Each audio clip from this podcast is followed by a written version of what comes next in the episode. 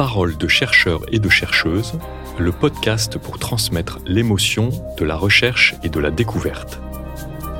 Produit par The Conversation France et Making Waves pour la Fête de la Science 2021. Un événement organisé par le ministère de l'Enseignement supérieur, de la Recherche et de l'Innovation. Bonjour et bienvenue dans le podcast Parole de chercheurs. Comment les scientifiques, ces êtres rationnels, gèrent-ils leurs émotions dans leur quotidien de chercheuses et de chercheurs?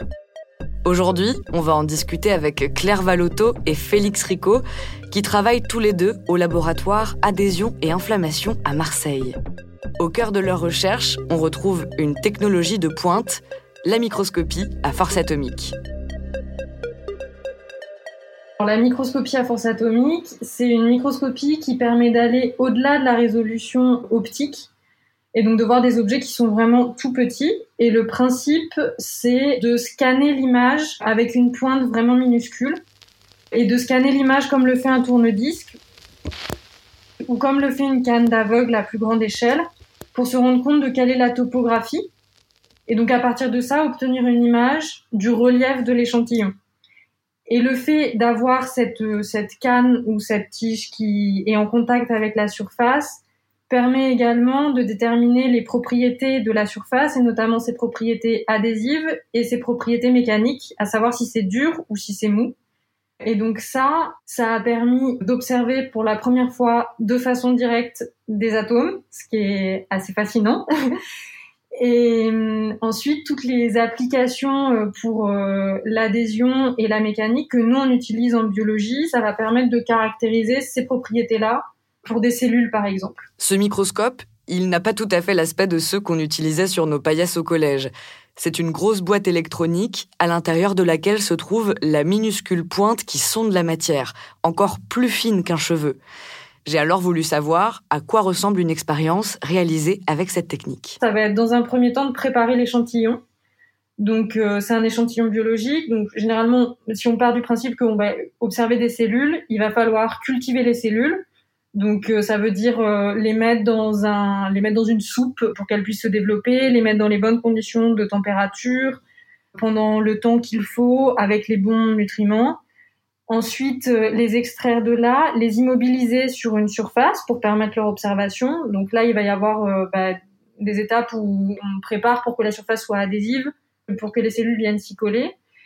Et ensuite, on va transférer cet échantillon sous le microscope. Et là commence vraiment l'observation par microscopie à force atomique, où on est obligé de venir installer cette toute petite pointe, venir régler un laser qui se réfléchit sur la pointe et qui permet de suivre son mouvement et puis ensuite euh, choisir quelle observation on fait, donc euh, faire une première image, dire ah cette cellule là elle m'intéresse, faire des zooms, faire des mesures, mesurer les propriétés mécaniques et adhésives, ça passe par des mesures de courbe de force, donc on, va approcher rétracter la pointe et puis mesurer euh, son mouvement pour avoir ces informations là. Donc on va faire ça pas sur une seule cellule mais sur plusieurs cellules, généralement dans plusieurs conditions pour pouvoir comparer.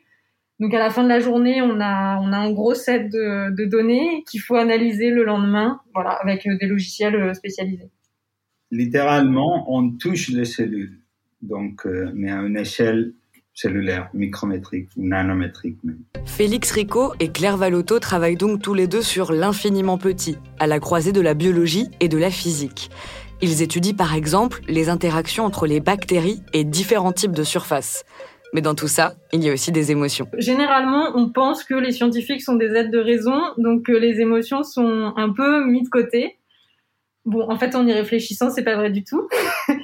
Quand on parvient à voir, par exemple, l'image d'une cellule euh, qui montre la spécificité qu'on cherchait, ou d'une cellule juste qui est complète et qui est belle, enfin, la résolution de l'image est belle, euh, moi déjà, ça, ça me suffit à être joyeuse.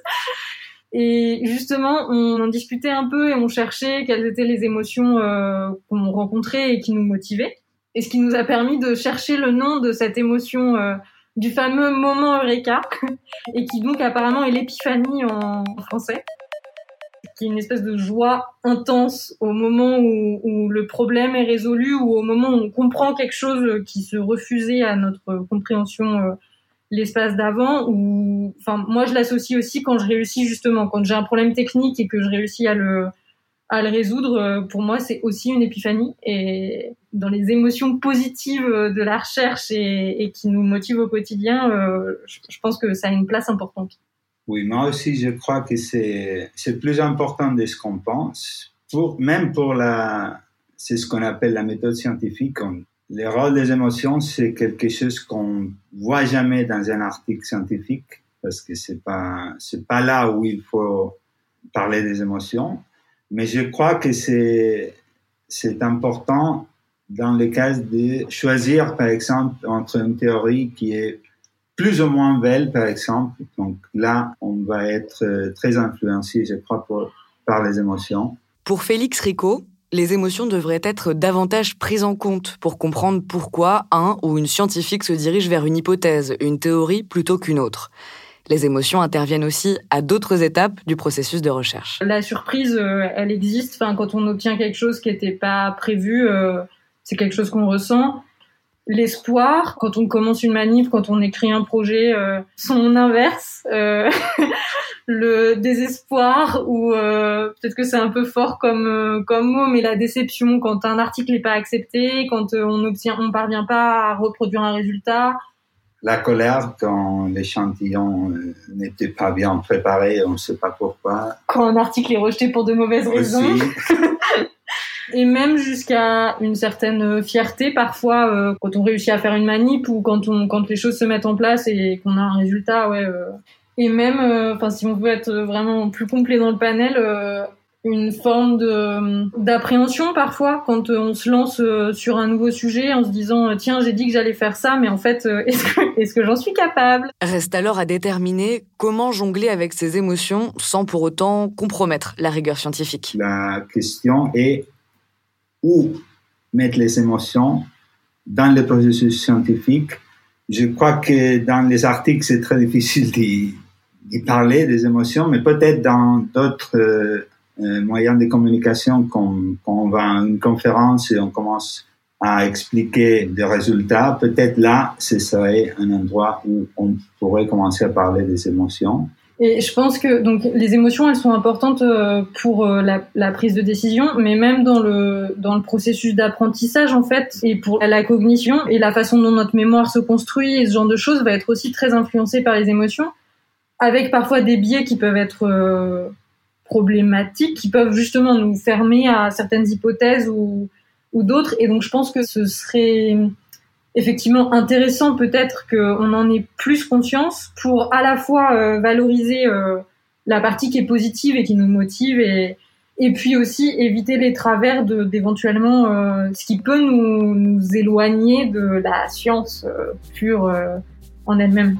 Dans ce travail de recherche fondamentale, qui est par définition déconnecté des applications concrètes et qui est donc très abstrait, je me suis demandé si parfois il n'était pas difficile d'avancer, de trouver un sens à son quotidien. Ça fait aussi partie du lot quotidien hein, de douter euh, de ce qu'on fait, de savoir si on a fait la bonne hypothèse, si on prend la bonne direction parfois dans un sujet ou si on a la bonne approche, si on a le bon modèle euh, biologique par exemple dans notre cas si on regarde la bonne caractéristique physique, alors qu'en fait peut-être c'est un autre, un autre phénomène auquel il faudrait s'intéresser. Donc ça, oui, le, doute c'est notre lot quotidien, mais après remettre en question l'intérêt de la recherche fondamentale, euh, non, ça on doute pas. Quand Claire Valotto parle de son rapport aux émotions, elle nous renvoie à l'origine étymologique du terme, à l'idée de mouvement, et nous explique combien ces émotions l'aident à avancer dans ses recherches au quotidien.